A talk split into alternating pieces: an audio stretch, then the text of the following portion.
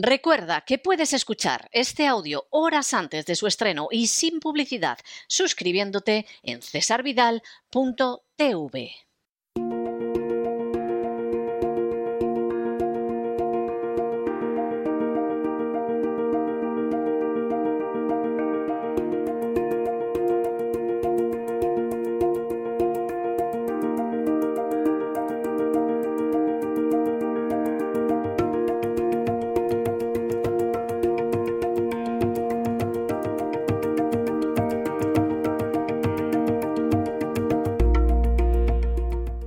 Psicoteca con Miguel Ángel Alcarria.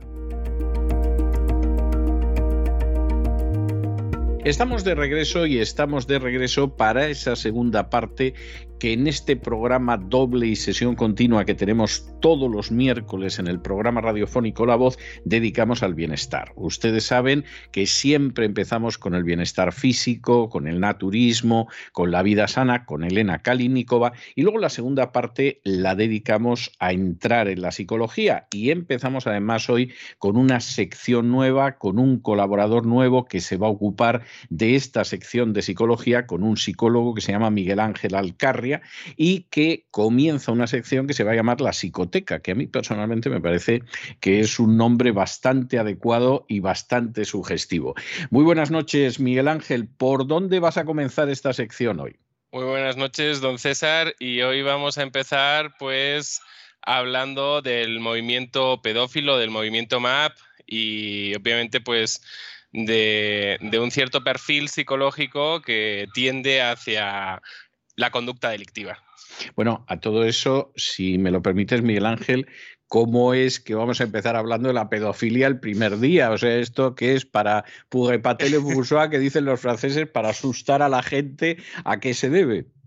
Bueno, se debe a que recientemente, el 25 de abril, se celebra el Día Internacional de la, Visibilización eh, de la Pedofilia y pues es una fecha significativa, no para nosotros, pero sí para ellos, para aquellos que quieren despenalizar la pedofilia. Entonces, bueno, pues es un tema que considero relevante tocar justamente en estas fechas. ¿Y por qué es el 25 de abril?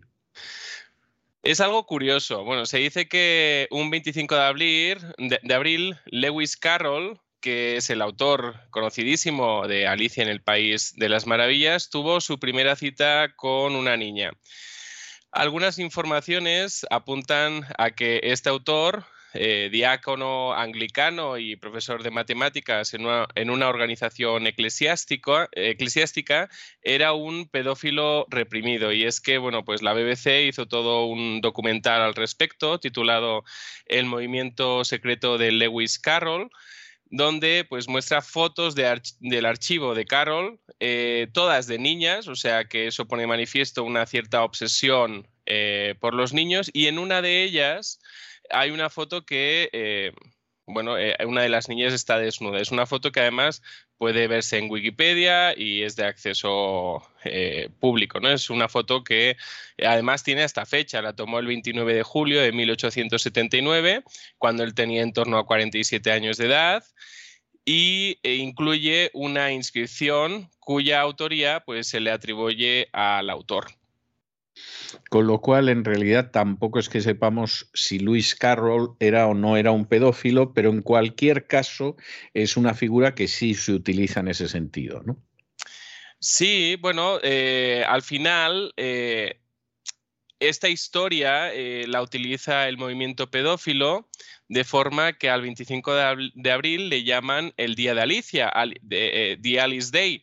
Entonces, bueno, pues es algo que que al menos a nivel político, digamos, pues lo utilizan estas personas. Eh, Miguel Ángel, tú habías mencionado la pedofilia, has mencionado de pasada el movimiento MAP, que es el Minor Attracted Person, es decir, la persona que se siente atraída por los menores. ¿Qué diferencia hay entre pedofilia, entre pederastia, entre el movimiento MAP o todo esto es más o menos lo mismo? Bueno, eh, como en todo, una cosa es eh, el fenómeno, que sería la pedofilia, y otra cosa es el movimiento político, eh, que quiere y busca despenalizar este tipo de conductas y descatalogar este tipo de conductas de los manuales diagnósticos. La pedofilia, pues todos saben, ¿no? Es esa atracción de los adultos hacia los menores que obtienen pues placer sexual en eh, las fantasías y también en las actividades con eh, menores. Pueden ser menores perpúberos, que es lo que específicamente se le denomina pedofilia, puede ser adolescentes tempranos o puede ser adolescentes tardías. En estos casos se, cambia el término, pero es una cuestión de término o de tecnicismo, no cambia el trasfondo de la problemática. Claro, cuando está en el mundo de la fantasía no hay delito, entonces lo llamamos pedofilia. Cuando está en el mundo de, en el, en el plano de la práctica, entonces ya lo denominamos pederastia, porque bueno, ya es práctica sexual con niños, es algo que está penado, pues yo diría que en casi todos los países. Si, si, bien es verdad, bueno, pues hay países que van jugando con la edad de consentimiento sexual. Mm, en estos últimos años, muchos países han tenido que elevar justo esa edad de consentimiento sexual por eh, la problemática que causaba que eh, pudiera dar consentimiento sexual una niña de 13 años y estar en contacto con, por tanto, con un, con un pederasta, pero que no se le podía penar por, justamente por tecnicismos legales. Por otro lado, está ese movimiento político que le llamamos movimiento MAP. Eh, MAP, eh, las siglas significan, como bien decías, eh, la persona atraída por menores. También en algunos casos a este movimiento se le llama movimiento MOP. MOP, su sigla sería Movimiento del Orgullo Pedófilo obviamente, pues todos nuestros oyentes pensarán que no puede haber ningún orgullo en ello, ¿no? Pero pues hay, hay personas que, que creen que sí. Y bueno, la cuestión es que este movimiento, su objetivo principal es, como decíamos, desclasificar la pedofilia como trastorno mental e incluirla como una orientación sexual más dentro del colectivo LGTBIQA+, ¿no? Ya tenemos el abecedario completo en, esas casi siglas. Completo, casi completo, sí.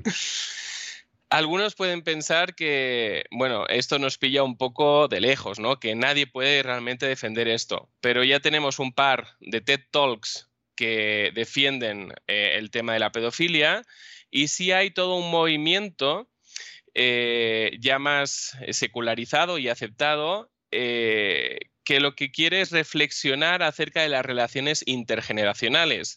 No sé si recuerda eh, la película Call Me By Your Name, que no sé ni por qué ganó Oscars. era muy mala, además. Sí, sí, yo la vi, yo la vi y reconozco que la vi porque había ganado el Oscar. Yo suelo ver las películas de los Oscar todos los años. Alguna tengo que confesar que he sido incapaz de terminarla, pero, pero por lo menos lo intento.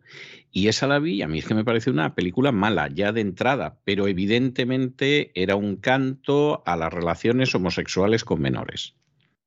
Y por tanto, de, tipo pedófilo, ¿no? Eh, más, más allá de la homosexualidad, la cuestión ahí es, es, la, es la pedofilia. Está claro que ahí hay una promoción por parte de Hollywood de este tipo de cosas, de forma que, bueno, pues este, este actor joven, pues lo hemos vuelto a ver en los Oscars este año, ¿no? Con el tema de Duna, que es otra película eh, pues que si ya era horrenda la de los años 80, pues es una repetición, obviamente con mejor producción, pero igual, igual de horrenda. La cuestión es que hay todo un movimiento que empieza a querer reflexionar acerca de las relaciones intergeneracionales, pero esta no es sino una estrategia para introducir el debate pedófilo en la esfera pública. Por un lado, la, eh, lo que hacen es criticar la pedofilia, por otro lado ya están introduciendo el debate. Entonces, ¿qué argumentos son los que utiliza este movimiento MAP? Ya en otras ocasiones hablaremos de una forma más específica o, de, desde una perspectiva más clínica eh, sobre el tema de la pedofilia o sobre el tema del abuso sexual infantil. Hoy nos centramos en, más en, el movimiento. Bueno, la cuestión es que los argumentos que utilizan para su defensa es que eh, la atracción hacia los menores es una condición, yo he nacido así, por tanto eso no se puede cambiar. Eh, lo que empieza es con una estrategia de victimización eh, y, a la par de satanización, porque es eh, pobrecito de mí, yo nací así, nadie me comprende, la sociedad en la que estamos está esclavizada mentalmente con el yugo del cristianismo, por eso nos juzgáis a nosotros, ¿no? Entonces, hay toda una estrategia ahí que es la misma estrategia que hemos podido eh, ver en otros grupos, en otros lobbies eh, sociales, ¿no? Eso eh, como primer argumento de defensa, que la atracción hacia los menores es una condición. Después, está el tema de que parece que le quieren hacer un favor a los menores, que hablan de los derechos sexuales del menor. O sea, que es decir, si, hay, si el mayor no se puede acostar con el menor, lo que estamos es quitándole derechos al menor. Claro, eh, lo que hacen es esconder el abuso bajo la bandera de una falsa liberación sexual, en este caso dirigida a los menores, ¿no? Entonces, bueno, pues lo que hacen es eso. Y, este es un argumento que yo he leído eh, no solamente por parte de, pedófilos, sino que, es un argumento que últimamente se utiliza para la defensa de las charlas afectivos sexuales. El tema de los derechos sexuales del menor que la cuestión es, si todavía no sabes hacer la O con un canuto, ¿no? Pues eh, ¿cómo, ¿cómo, vamos a hablar de derechos sexuales del menor? El menor todavía apenas está conociendo el mundo y, tiene que pasar una serie de fases en su desarrollo que la sexualidad no es lo más importante en esos momentos, ¿no? Puedes, para los eh, pedófilos, puedes tener 40 años y enamorarte de una niña de 12 y mientras no cometas delito, pues, bueno, pues adelante, ¿no? La cuestión es eh, seguir lo que dicte tu corazón esta es una cuestión eh, que está basada en, definiciones muy ambiguas por parte de la Organización Mundial de la, Salud. No es eh, esa definición para nada el fruto del desconocimiento o, de la de la digamos no sé de la, del no querer eh, hacer mal, sino todo lo contrario. la definición de sexualidad que nos propone la Organización Mundial de la Salud es de lo más ambigua y abierta que existe, de forma que permite incluir la pedofilia como una práctica completamente normalizada, porque es una definición que no pone límites, que no está sujeta a valores, eh, ni nada. Ese es uno de los hándicaps de la psicología moderna, porque la normalidad pues es fruto de la pura estadística y no tanto de, unos límites sociales. Define la sexualidad como un aspecto central del ser humano durante todo su desarrollo vital, que abarca el sexo, la identidad, los roles de género, la orientación sexual, el erotismo, el placer, la intimidad, la reproducción y que, bueno, que se experimenta a través de pensamientos, fantasías, deseos, creencias, actitudes, valores, comportamientos, prácticas, roles y relaciones. La cuestión es que aquí no se establece ningún tipo de límite, de forma que eh, nos encontramos con, un grave eh, problema de fondo, eh, de forma que, bueno, pues es bien sencillo y que, que en un futuro Ahora lo que nos parece totalmente imposible, que se acepte socialmente la pedofilia, pues que en un futuro lo veamos como algo, como algo normal. Y es que lo que se ha seguido en el movimiento pedófilo en cuanto a tema de estrategia es la misma estrategia que, como decíamos, que se ha seguido en otros lobbies. Son tres pasos. Insensibilización, a través de mostrarlo eh, y crear el debate en películas y otras cuestiones. Victimización, que es pobrecito de mí, pues que yo nací así. Y satanización, que es, pues es que me estáis juzgando porque sois vosotros que estáis sometidos al, yugo de, la moral cristiana, ¿no? Hay unas frases que incluye un libro que fue la, guía, la, la, ruta marcada para, para, el lobby LGTB principalmente, que es, un libro que se llama After the Ball, después del baile, y tiene frases tan alarmantes como estas, ¿no? Toda moralidad sexual debe ser abolida. Con el tiempo no vemos ninguna razón por la cual no se deba introducir más y más diversidad en la imagen proyectada, es decir, drag queens, pedófilos, etc. Entonces, eh, aquí vemos que por el propio texto y la propia hoja de ruta que, tiene em, desde el inicio eh, cierto colectivo como el colectivo LGTB, pues ya incluía a los pedófilos. Es cierto, es cierto. Sí, yo recuerdo cuando, por ejemplo, en España se legalizó en el año 2006 el matrimonio homosexual, que algunos advertimos de que independientemente de que haya muchos homosexuales que no son pedófilos, que sin embargo ese era un paso dentro de la agenda y que dentro de esa agenda estaba incluido en un momento determinado la despenalización de relaciones sexuales con niños. Y recuerdo que hubo gente que se puso a aullar, a decir que era un disparate, etcétera, etcétera. Bueno, pues esto cada vez va quedando más de manifiesto. Pues es que está en la hoja de ruta desde el principio. Eh, si bien es verdad, la gran parte del colectivo no del lobby, porque el lobby yo ya no sé qué quiere buscar. La gran parte del colectivo rechaza esta idea, pues bueno, hay una parte que obviamente está abierta a la inclusión de, una P en ese abecedario eh, de siglas que, tiene el lobby. La realidad eh, que estamos viviendo hoy en día, porque algunos piensan, bueno, la pedofilia es algo que no nos toca, que está lejano a nosotros. La realidad es que el abuso sexual infantil es el delito más común perpetrado contra los menores de edad en el mundo. Hay un ejemplo que eh, nos asombra muchísimo, que es el caso de la productora Ascom SL en España. Es una productora de contenido pedófilo que que ha sido que fue desarticulada por los Mossos de Escuadra, que tenía su base eh, primeramente parece ser en, Barcelona y que bueno pues eh, llegó a explotar sexualmente a un montón de niños de forma que realizaron como unos 300 rodajes durante unos 15 años, o sea que no los pillaron hasta bien tarde, ¿no? Eh, este caso, además, que parece ser que ya no es noticia, porque bueno, pues fueron juzgados una parte de los detenidos, hubo dos personas, justamente los jefazos de esa productora, que huyeron.